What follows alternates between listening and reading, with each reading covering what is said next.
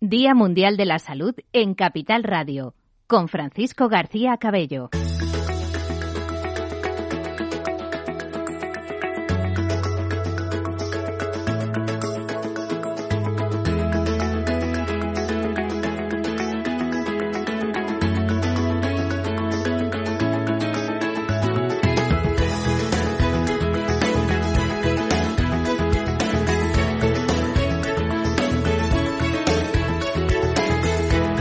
Las seis y las cuatro y dos minutos, las tres y dos minutos de la tarde, abrimos la siguiente mesa de debate en este especial COVID-19, un año de pandemia con la colaboración de IDIS y de ASPE y de empresas que apuestan por esto de la salud y la sanidad como no podía ser de otra forma, como es el Grupo Echevarne, como es IMED, como es Vitas, Hospitales San Roque, eh, Rivera, eh, Rivera Salud, Hospitales Recoletas, Viamet, eh, HLA, gracias a todos, eh, a todas las personas que, que apuestan por, por la salud y la sanidad. Saben todos ustedes que los viernes, el viernes en Valor Salud, a las 10, las 9 en las Islas Canarias, haremos un resumen de los mejores momentos de este especial COVID-19 que nos está trayendo mesas muy interesantes como esta de los de los profesionales y que nos lleva ahora hasta las 5 de la tarde a hablar de los grandes eh, olvidados de este COVID-19, como pueden ser enfermedades como el cáncer, los trasplantes eh, y otras enfermedades mm, raras, ¿no? Todos vivimos en en esa primera persona la pandemia, pero solo se habla del COVID-19 y del resto de patologías, eh, pues como puede ser el cáncer, los trasplantes, las enfermedades poco frecuentes, entre otras, se habla eh, muy poco y queremos tener altavoz con, eh, con los protagonistas de, de todas estas enfermedades. Están ya con nosotros.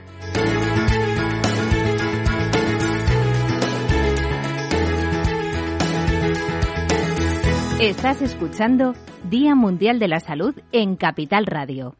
Un Día Mundial de la Salud que se celebra mañana, día 7, en todo el mundo y que estamos celebrando aquí eh, un día antes, 24 horas antes en Capital Radio. Y mañana eh, tendremos eh, un debate, un programa especial a las 3 de la tarde, de 3 a 4 y media de la tarde, dedicado a las vacunas, a los medicamentos como nuevo paradigma, con muchos profesionales, muchas voces también eh, que están siendo noticia en las últimas horas en materia de vacunas. Estarán con nosotros. Y ahora para esta mesa quiero presentarle está Alfonso de la Lama con nosotros, secretario general de ASPE. Querido Alfonso, ¿cómo estás? Muy buenas tardes, bienvenido. Muchísimas eh, gracias. Eh, más conocidos del programa Valor Salud, Antonio Burgueño, director general del proyecto Venturi, colaborador habitual de, de Valor Salud. Eh, querido Antonio, ¿cómo estás? Muy buenas tardes. Eh, buenas tardes a todos. Muchísimas gracias. Hoy hemos tenido a un familiar tuyo por aquí, muy conocido en el sector, ¿eh? esta, mañana, sí, bastante esta mañana, esta mañana. Eh, bueno, pero los dos decís cosas muy interesantes y por eso estáis con nosotros. Muchísimas Muchas gracias, Fran. Muchísimas gracias. Saludo en directo a Jesús Ignacio Meco, director general del Instituto, presidente del Instituto de Investigación y Desarrollo de Enfermedades, como es INDEF, que está con nosotros. Querido Jesús, muy buenas tardes. Hola, buenas tardes, Fran. Muchísimas gracias. Eh, bueno, la última vez que charlamos compartimos cuatro o cinco horas, ¿no? Que fueron la entrega de los premios allí en la, en la, en la, federación, en la federación de fútbol. Y, muchísimas gracias por estar con nosotros. Elizabeth Cole también está con nosotros, jefa del servicio médico de la ONT. Eh, Elizabeth, muy buenas tardes, bienvenida. Hola, gracias. Bienvenido también a vosotros, al resto de asistentes. Muchísimas gracias. Y completamos la mesa con el saludo a José Luis Vaquero, director y coordinador científico del Foro Español de Pacientes. Querido José Luis, ¿cómo estás? Me alegra mucho saludarte. ¿Tenemos a José Luis Vaquero? Bueno, pues enseguida eh, tenemos a José Luis Vaquero cuando esté se incorpora se incorpora con nosotros. Eh, eh, Alfonso, hemos hablado mucho de, todos estos temas en el programa Valor Salud. Ahora seguro que Antonio Burgueño nos dará cifras, pero que son los grandes olvidados. Bueno, no lo sé si ponerlo en pregunta, con admiración, con tres admiraciones, con con tres interrogantes, pero esas eh, atascos de listas de espera que hablábamos en la colaboración público-privada y que han hablado los políticos en el Sistema Nacional de Salud, si se está produciendo en algún caso son en, este tipo de enfermedades raras, en trasplantes y en cáncer, ¿no? Sí, e, efectivamente, ¿no? estamos hablando de, tres temas, de cáncer, de trasplantes y de enfermedades raras, ¿no? Que quizás han, sido tres de las materias que más han notado el, parón que ha supuesto la pandemia COVID, ¿no? Que es, todo se centra en COVID en, los primeros meses y se ha para todo lo demás. Claro, todo lo demás, las enfermedades no se paran. Eh, el cáncer sigue, las enfermedades eh, poco frecuentes siguen y, la necesidad de trasplantes sigue. ¿no? Entonces, bueno, pues se han hecho esfuerzos, pero es verdad, eh, por parte de la sanidad y de la sanidad privada también en, colaboración, pero es verdad que se ha notado un parón importante y, por ejemplo, pues nosotros una vez pasada la primera ola hicimos una campaña publicitaria, los seguros venir, para animar a la gente a que volviera a las consultas, diciendo es seguro ir a la consulta, para que no se retrasen esos diagnósticos de enfermedades o de cáncer que luego, obviamente, el tratamiento cuando llega más tarde, pues es, peor, ¿no? El resultado. ¿Y cómo se puede eh, parar, eh, eh, Antonio Burgueño, tú que has estudiado el tema, cómo se puede paliar esta clara, diría yo, asimetría, ¿no? En estos momentos. Bueno, ha habido una enfermedad que se ha comido durante un mes y pico todos los recursos sanitarios. Luego ya se ha ido comiendo con una manera cíclica más o menos recursos lo cierto es que en el problema del cáncer, por ejemplo, nos estamos centrando en esta primera etapa del debate en el cáncer. Eh, el problema no está siendo tanto en los servicios oncológicos en sí mismos, sino en el proceso, cómo no les están llegando pacientes eh, diagnosticados o pacientes con sospecha. Yo creo que el problema grave está siendo el infradiagnóstico que es brutal y que está llegando, por tanto el paciente una vez que se detecta viene en fases más avanzadas y llega en fases donde, donde ya en los tratamientos se complica. Por lo tanto, no es que haya más pacientes, eh, los pacientes son estadísticamente los mismos eh, y, y, están, están sin diagnosticar, están muchas veces sin identificar. Muchas veces el cáncer es una enfermedad silenciosa, por tanto, eh, el problema está más atrás. Cuando alguien está diagnosticado, sí que ha habido problemas anteriormente de que se han llegado más tarde a ser tratados, pero es cierto que me preguntabas de cómo se puede paliar, pues buscando, buscando aprovechar los recursos. Se está trabajando mucho en, en buscar radioterapia, la prototerapia, por ejemplo, eh, y otras, otras terapias que hay un margen muy amplio, sobre todo nuevas terapias, como pueden ser las, las terapias carteo, que se están utilizando ya como último recurso y en, pocas patologías todavía.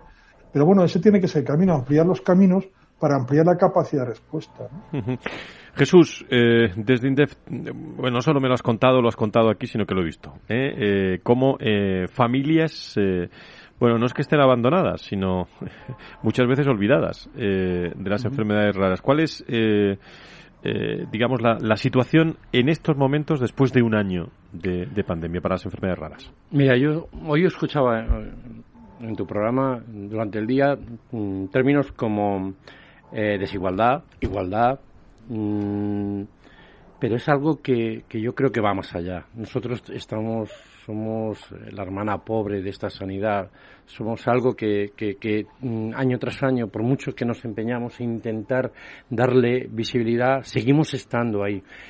Y tenemos que reivindicar la palabra equidad. Nosotros la igualdad no nos, no nos favorece mucho, pero sin embargo la equidad que es en lo que se basa nuestro sistema sanitario y, lo que puede y lo que se puede hacer, eh, lo que puede hacer que sea algo más equitativo y algo, digamos, más beneficioso para los pacientes es lo que necesitamos. Ahora mismo todo lo que nos decías mm, después quiero hablarte de un caso muy concreto que, he preparado, que, quiero, quiero decirte precisamente para escenificar esos criterios de desigualdad, ¿eh? Que, se tienen en grandes rasgos, pero que luego son criterios de, de, equidad en cuanto a, a, los pacientes con enfermedades raras o poco frecuentes. Eh, si hablábamos, hace poco lo hablábamos por el Día de las Enfermedades Raras, hablábamos de cinco años en, la espera de un diagnóstico, esto hace de, que, de que esto se multiplique, no simplemente que sea un año más, sino que se multiplique, porque no se están buscando, no se están dando los recursos para buscar esos diagnósticos. Esos retrasos que estamos acumulando, yo creo que, que nos van a pesar, nos van a pesar y mucho, pero es que ya nos venían pesando. Si es que nuestro problema ya venía, Fran, no es un problema solamente COVID. y tienes el, lema ¿no? de este año del Día Mundial de la, de la Salud, nada de desigualdades ¿no? Eh, de la OMS, de, la Organización Mundial de la Salud, y que va mucho eh, con, sobre todo con vuestros casos y los casos de las familias, ¿no? que es lo que a mí me, me, conmociona muchas veces eh, de conocerlas, de estar con ellas, ¿eh? como tú me las presentas muchas veces, y, y, es una situación que cuando me dices que esperan más de cinco años, pues me, me echa a temblar. ¿no? Pero, pero estamos hablando en cuanto a diagnóstico, pero como te decía, el caso que, que, te comentaba, además que sé que nos está oyendo y le mando un abrazo a Lupe, eh, sé que nos está escuchando porque esta mañana lo hemos publicado. ¿Quién es Lupe? Cuéntanos. Lupe es una, es una mamá que, que tristemente perdió a su hija hace unos meses y que, resulta que, fue a, la sanidad pública, a la sanidad de todos, con 42 años le dijeron que no tiene acceso a una fecundación in vitro, una fecundación, un diagnóstico genético preimplantación, porque tiene más de 40 años. Sin embargo, en la sanidad privada se lo puede hacer sin ningún problema esa Lupe, una mamá que se han quedado desamparados, que, que, han visto que no que, que, perdían a, su vástago, que, que no que no tenían que, que, no lo tenían y que cuando han intentado rehacer su vida le dicen que son demasiado mayores. Cuando no hay expectativas ni de crecimiento, ni, ni digamos, eh, de lo que normalmente venimos hablando, la esperanza de vida en España, lo que ha crecido, pues cuando ves eh, esos dramas en ciertas familias, te das cuenta de lo que es el día a día de, de estos pacientes. Hablábamos de cáncer los pacientes con cáncer poco frecuentes. Esos son los que se, los que se arriman a nosotros porque son los únicos que están en el mismo episodio que nosotros desamparados, en el sentido de que no hay protocolos, de que no hay asistencia, de que no saben qué hacer. Los médicos no saben qué hacer. Y cuando tenemos algún recurso, nos encontramos o que está fuera de edad o que simplemente ese recurso está en la privada y no se puede utilizar creo que creo que esta pandemia nos debería hacer reflexionar sobre los conceptos público-privado y sobre los conceptos del paciente. Y solo este dato. Ayer oía, además, eh, eh, lo decía un periodista y lo decían eh, en televisión, el criterio de que España ha tenido acceso a las vacunas a nivel mundial de una manera preferente por hacerlo con toda Europa. Y los criterios eran que nos hemos ahorrado mucho dinero conforme a Israel. O sea, las vidas que ha salvado o está salvando Israel en su, en su programa mm, mm, de vacuna, eso no sirve.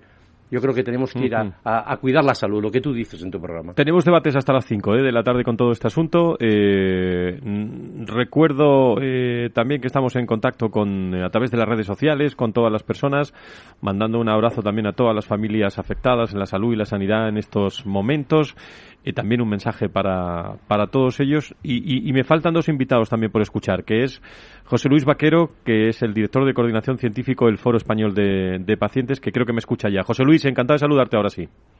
Hola, Fran, hoy un placer estar con vosotros. Muchísimas gracias. Muchísimas gracias por la invitación. Eh, yo quería comentar que obviamente eh, aquí se ha dado una circunstancia que era urgente. Lo que es una pena es que lo urgente siempre esté aplazando aquello que es importante, ¿no? Y como comentaba Antonio Burgueño, eh, es muy importante mantener la atención del paciente crónico y por eso ha habido infradiagnóstico, ¿no? Como comentaba él. Eh, nadie de sí mismo piensa que pueda tener cáncer. Necesita ir al médico de atención primaria a que lo sospeche de verdad fundadamente y que le remita al especialista. Claro, esto, si ya es dar vueltas en el régimen natural, pues imaginaos lo que ha sido en la situación del COVID. Y además ahora nos encontramos con la situación post-COVID, con las listas de espera y demás, con también intervenciones que se han eh, retrasado y, la situación es realmente difícil. Yo aquí querría además apostillar otra circunstancia y es el tema de la planificación. ¿no? Ha habido mucha improvisación.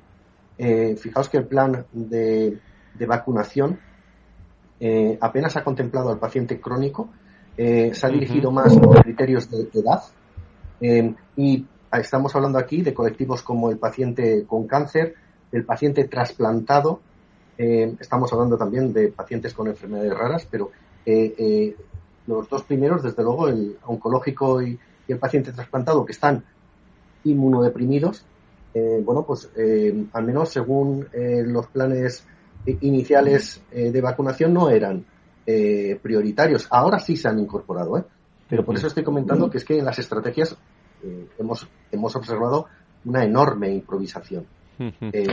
Y, en fin, yo lo que lamento es que lo urgente, que todo el mundo lo comprende, que lo hay, pero está aplazando terriblemente aquellas cosas que también son importantes.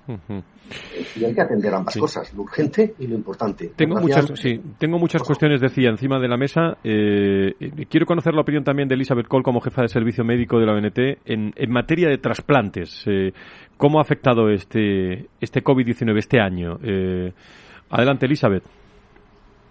Pues vamos a ver, si es que somos parte del sistema sanitario, se ha visto afectado como todo el sistema sanitario globalmente y en particular cada una de las áreas. Lo cierto es que lo primero que me gustaría transmitir es eh, tranquilidad a los pacientes que están en lista de espera, que están a punto de incluirse, que están en estudio, porque la gente se sigue trasplantando gracias a, al maravilloso esfuerzo que quiero agradecer muchísimo a todos los sanitarios, todo el increíble esfuerzo que han tenido que hacer de desdoblarse y además de atender a pacientes COVID, intentar pues mantener su actividad en todo lo posible e ir recuperándola, porque una cosa muy importante que ha pasado en los trasplantes es que ha sido un, esfuerzo importante desde todos los puntos, desde, la Organización Nacional de Trasplantes, desde las coordinaciones autonómicas, desde los hospitales, las coordinaciones mm, que están a cargo de la obtención de los donantes, hasta los equipos de trasplante en ir poniéndonos las pilas a medida que la situación irá cambiando. Porque una dificultad añadida de esto ha sido lo cambiante que ha sido todo en nada de tiempo.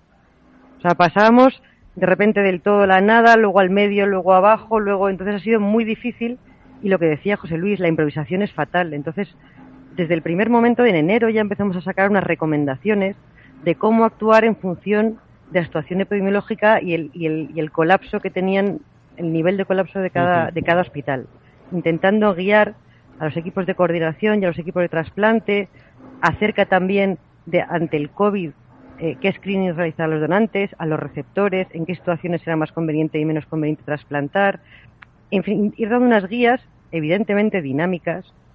Entonces cada mes prácticamente las íbamos actualizando, hablando con las sociedades científicas relacionadas, hablando con los profesionales, mes a mes las íbamos actualizando, pues precisamente para no improvisar porque ya sabéis que el proceso de, trasplante es un proceso complicadísimo en el que intervienen muchísimas personas en un corto espacio de tiempo y es importantísimo que esté bien organizado. Así que yo creo que la manera principal que hemos tenido de, de poder seguir con la actividad de donación y trasplante, que evidentemente se ha visto mermada, sobre todo en los meses de marzo y abril, luego hemos ido recuperando la actividad y no hemos llegado a los niveles del 2019, pero bueno, en este mes de marzo sí puedo decir que hemos llegado a los niveles del 2019 lo que no significa que el mes que viene pueda volver otra vez a bajar.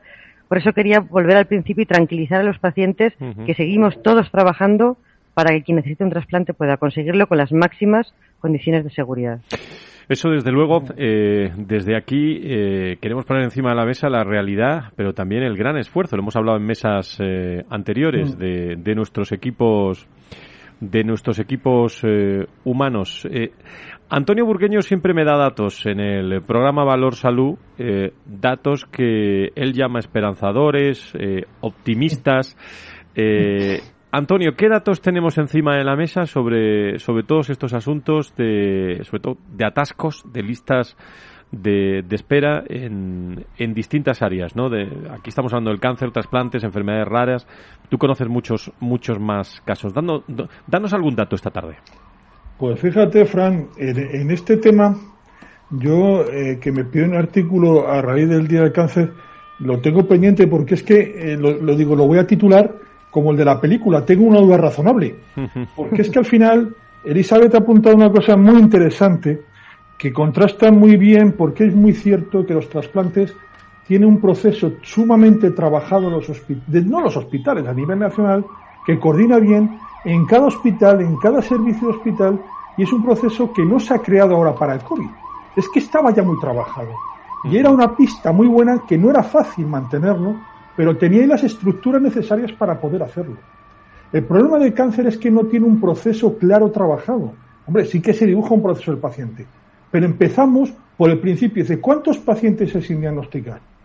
No hay quien lo sepa, porque no hay un registro centralizado de cáncer el paciente de cáncer. No puedes hacer ni un histórico para partir de ahí empezar a... Uno se coge, estamos terminando un trabajo sobre terapias CAR-T que, que nos patrocina Gilead, porque, porque estamos... Pero es que te coge cinco fuentes y al final tienes que ir buscando un cálculo para unificar el dato. Y todas son fuentes válidas. Con lo cual, dices, bueno, para empezar, ¿cuántos pacientes hay? ¿Cómo vamos a hacer una estrategia de cáncer si no sabemos cuál es el problema?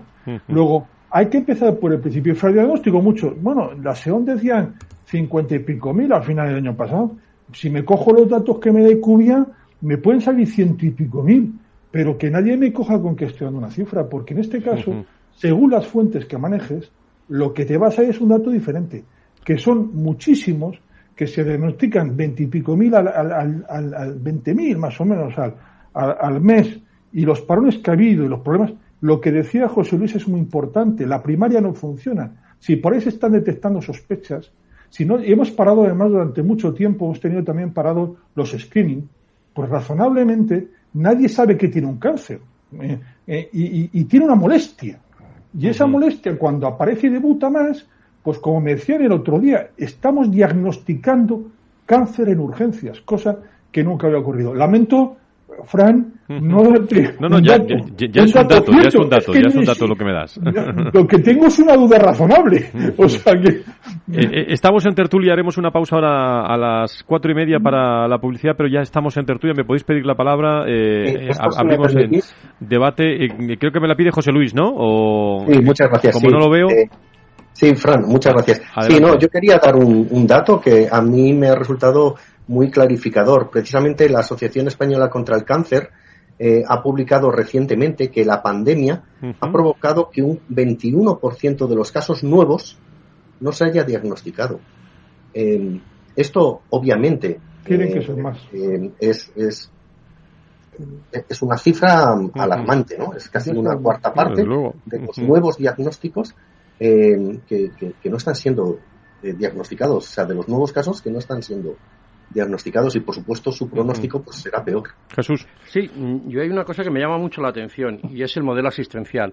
La ONT, eh, de hecho, se está, se está viendo reflejado que todo el mundo alaba este, este tipo de modelo y eh, los resultados que, que antes nos estaban diciendo. Sin embargo, no somos capaces de trasladar ese modelo a otro tipo de, de, de, necesidades del sistema, como puede ser una estrategia de cáncer o como puede ser una estrategia de enfermedades raras. Esa coordinación que se tiene desde la Organización Nacional de Trasplante y que nosotros ahora estamos trabajando en un debate eh, que, que abrimos a de año con Rafael Matesán, con Fernando Lamata y que tenemos eh, bastante gente, habla precisamente de este tipo de modelo. ¿Qué modelo es el que podemos abordar? Y yo creo que va por ahí cuando, estamos hablando de que las estrategias, tanto en cáncer como en enfermedades raras, no tienen una consecuencia y no tienen un, digamos, un, un trasfondo natural. Yo creo que el modelo asistencial que nos da y la coordinación que tiene intrahospitalaria, que incluso incluye privada, pública y que no tiene límites a la hora de su abordaje,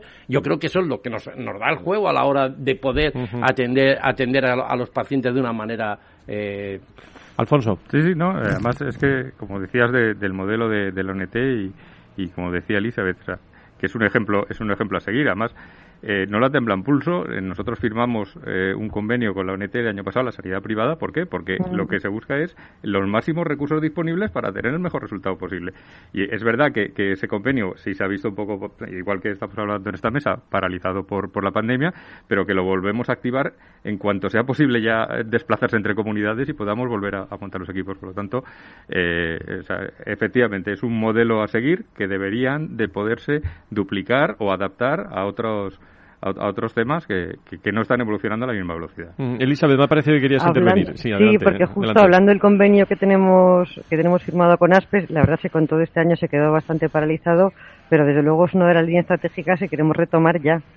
Queremos retomar ya, volvernos a poner las pilas y trabajar ahora ya a nivel autonómico en ir ya con conversaciones reales y protocolos reales entre hospitales públicos y privados y queremos reactivarlo ya en, en beneficio de todos los los familiares, las personas que fallezcan que quieran ser donantes, mm. evidentemente, y desde luego para también que se pueda trasplantar más gente, que es el objetivo final que todos tenemos. Así que seguro, seguro que lo vamos a reactivar. Seguro. Este año podemos. Dejarme que os plantee una cosa eh, a todos en, en, todo esto que estamos hablando de, cáncer, de trasplantes, de enfermedades raras, como los grandes olvidados. ¿Hay alguna estrategia de, de abordaje de, de, este tipo de enfermedades complejas en este periodo de, de pandemia? ¿Alguien ha visto algo en esta materia en el que, bueno, el estrés sanitario está siendo evidente o, más bien se ha, se ha, hipotecado todo, todo el control y el seguimiento del, del virus? ¿Qué, ¿Qué errores se han cometido en este sentido y qué lecciones hemos aprendido de, de todo ello para que al menos bueno, esto no vuelva a suceder, porque que, tengamos pandemia, eso no lo esperaba nadie. ¿eh? Por lo tanto, eh, eso es una eh, clara evidencia, pero esa situación de crisis, bueno, en muchas situaciones hay planes, ¿no? pero ¿cómo, cómo, cómo evitar otros errores? no ya en cuartas, sino en, en, quintas y en lo que Dios quiera que venga en los, en los próximos meses. ¿Cuál es vuestra opinión? Lo, lo abro en debate. ¿eh? Pues tal vez tal vez... Eh, Adelante, Antonio. Tal vez organizar bien los recursos. Eh, en su momento hemos hablado, eh, se, se ha dicho de muchas formas, yo, he, hablado siempre del corredor no COVID. El corredor no COVID y sumando recursos a toda la capacidad del sistema, lógicamente, sumando toda la artillería que tiene la privada y toda la artillería que tiene la pública. Y, y todo lo concesionado y todo lo que trabaja conjuntamente. Y trabajando bajo el modelo de procesos, porque yo creo que se está evidenciando en este debate el tiempo que llevamos, algo muy clarito. Quien tiene el proceso organizado, de las tres materias que estamos tocando, que, que, afecta a todas las enfermedades esto, pero estamos hablando sobre cáncer, estamos hablando sobre trasplante, estamos hablando sobre enfermedades poco frecuentes, enfermedades raras, eh, una es la que puede decir y afirmar, nos ha costado porque no era fácil, pero teníamos las claves porque tenemos el proceso muy claro y podíamos saber dónde, dónde actuar frente a otro donde los procesos eh, no están bien coordinados y no están bien, bien conocidos, donde es mucho más difícil trabajar e intervenir, para intervenir por partes, porque intervenir en una enfermedad es trabajar, como estamos hablando, antes de ser diagnosticada, en proceso de diagnóstico, en seguimiento posterior, es decir, hay un proceso asistencial. Yo tengo, lo tienes que tener muy clarito, ¿no? Yo tengo muy ah, claro, yo tengo muy claro, Antonio, una cosa. Ahí mm, nos han estado hablando y creo que, que, que, que, hemos visto cómo ha evolucionado lo que es la, en, materia de sanidad, cómo ha evolucionado eh, la sociedad y la sociedad mundial a la hora de responder ante el COVID.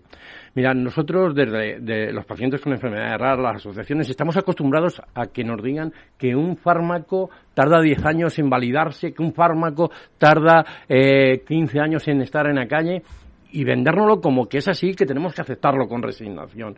¿eh? Esto es algo bueno que ha traído esta pandemia, ver que no es así, ver que eh, las medidas están para romperlas, que hay cosas que se pueden variar y hay cosas que hay que hacer por el bien del paciente. Y eso es lo que menos hacemos.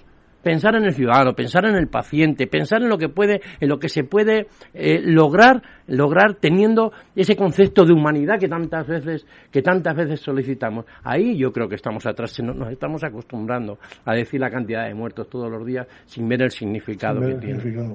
¿Eh? Y eso yo creo que es lo mismo que, que, que, podemos variar el tema de la, de la industria, que podemos variar además el tema de los muertos nos, nos está pesando. Pero es que si no lo decimos así, parece como que hoy no hay 300 muertos.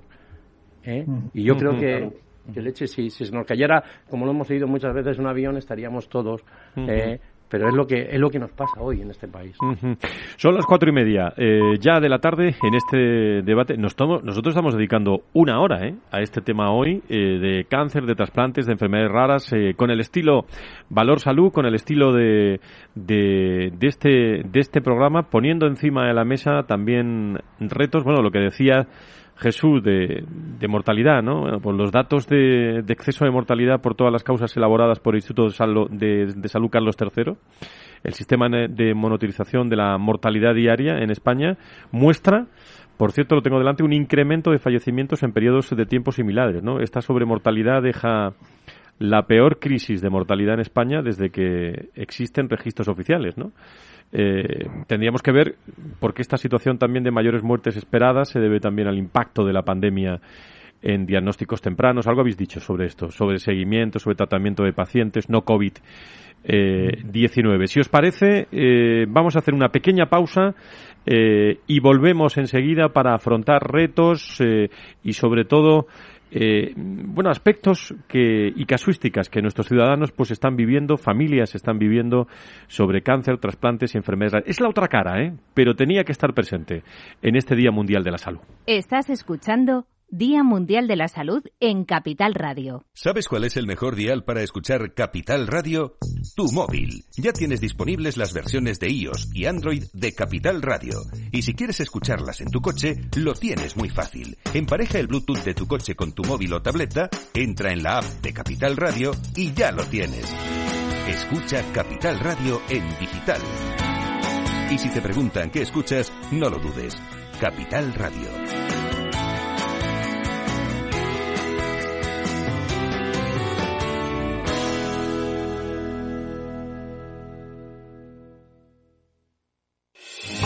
¿Está pensando en montar una empresa pero no se atreve a dar el paso en solitario?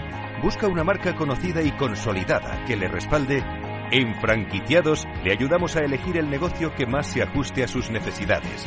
Franquicias de éxito, innovadoras, de baja inversión. Los miércoles a las 12 en Capital Radio tienen una cita con el único programa de radio de España especializado en la industria de la franquicia. Franquiciados con Mabel Calatrava.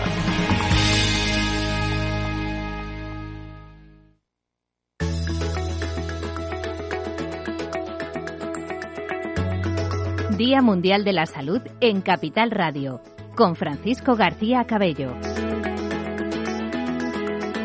Pues muchas gracias eh, a todo el equipo técnico, gracias a todo el equipo de redactores, de productores, de, personas y empresas asesores, de patrocinadores, con nosotros IMET, eh, con Grupo Chevarne, que estará con nosotros a las 7, con Vitas, con Hospitales San Roque, hombres y mujeres del mundo de la salud que, que están recorriendo también nuestro Día Mundial de la Salud con todos ustedes, con Rivera Salud, con Hospitales Recoletas, con Viamed, con HLA eh, y con la colaboración del eh, IDIS y, ASPE, de la patronal de la sanidad privada en España, que nos acompaña también eh, con eh, Alfonso de la Dama, que está con nosotros aquí en, la, en esta mesa de debate, con muchos invitados. Ahora, Elizabeth Cole desde la ONT, con Jesús Ignacio Meco desde INDEF, de, con José Luis Vaquero desde el Foro Español de Pacientes y Antonio Burgueño como director general del proyecto Venturi, en el que seguro que hay muchos muchos retos ¿no? para, para poder afrontar. Yo decía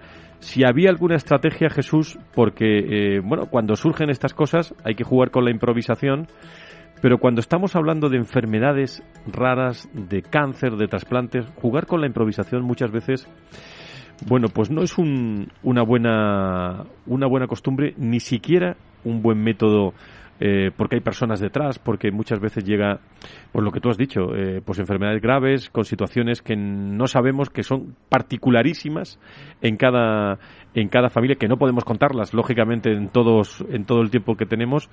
Pero si uno se mete realmente en eh, las historias, en los storytelling que tienen todas estas familias de cáncer, trasplante, enfermedades, nos tomaríamos más en serio esto. ¿eh? Yo creo que sí, si viéramos lo que decíamos antes, el, perfil humano, eh, el sufrimiento de la, de la gente, en todos los sentidos, yo creo que eso nos cambiaría la forma, la forma de, de ver. Eh.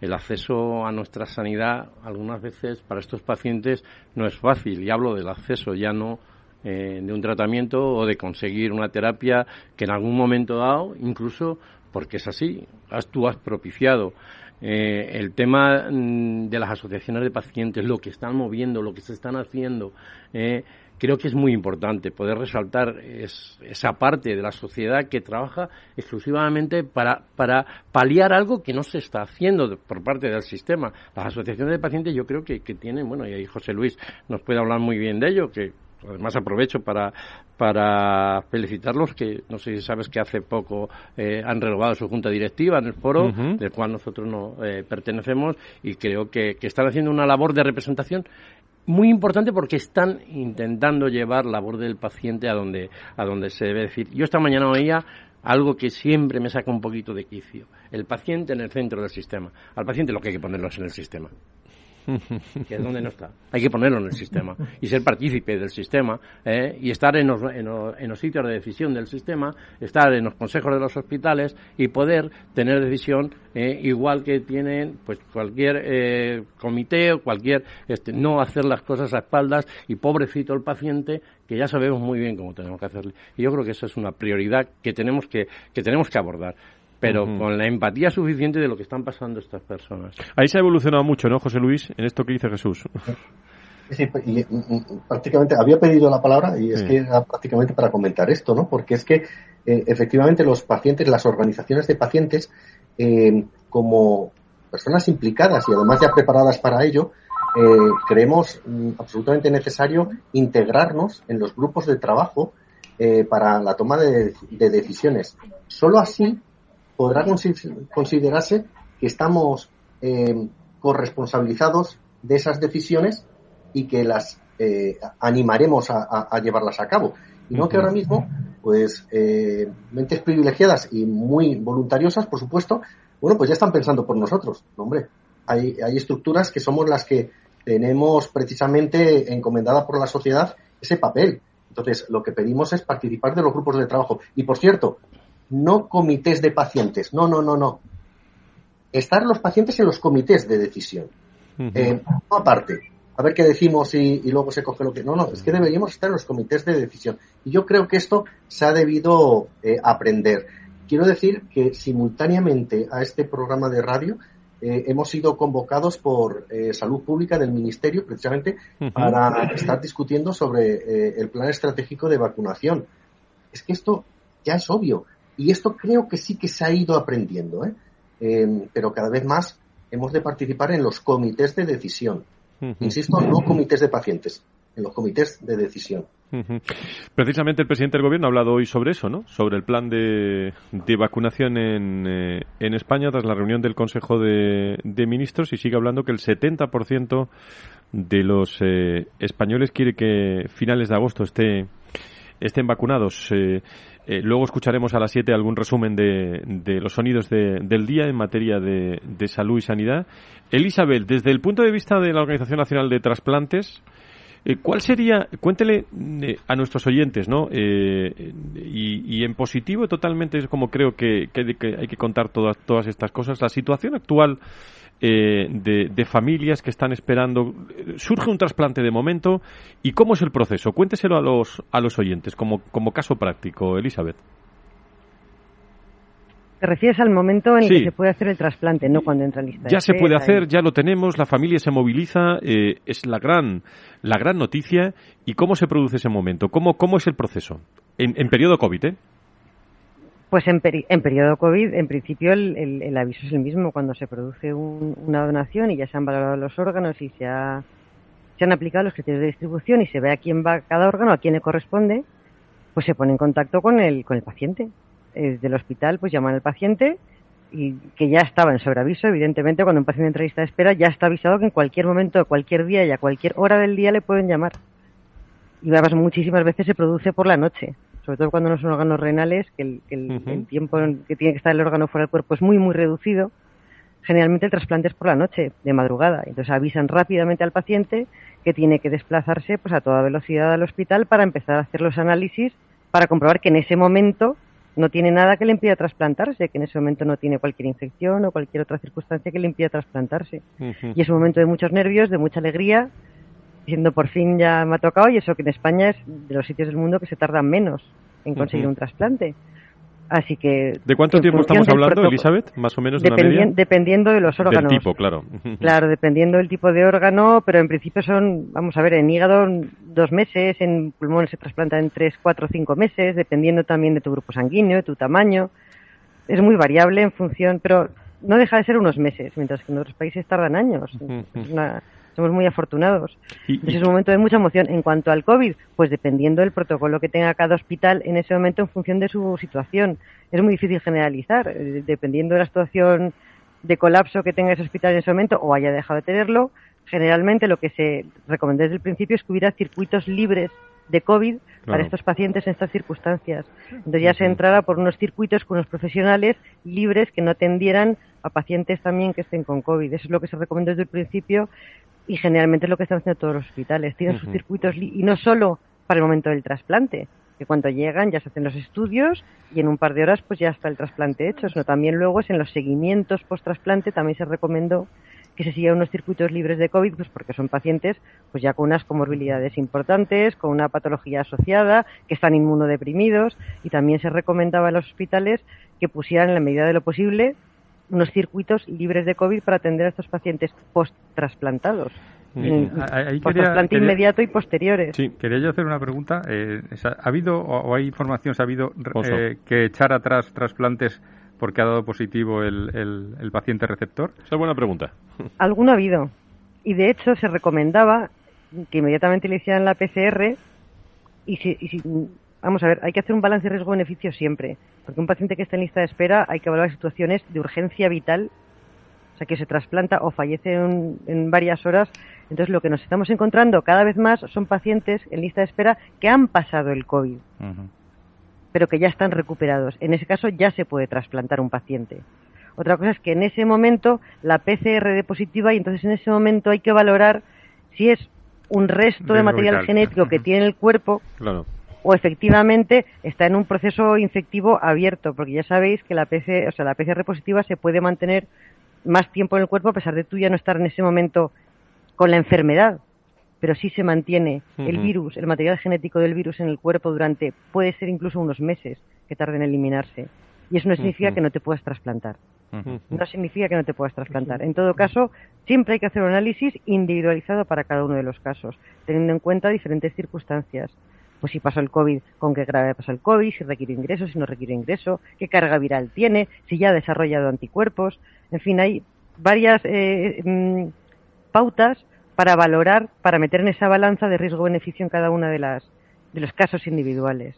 Y doctora, mm, yo me preguntaría, eh, ¿serían estos pacientes eh, proclives a ser vacunados?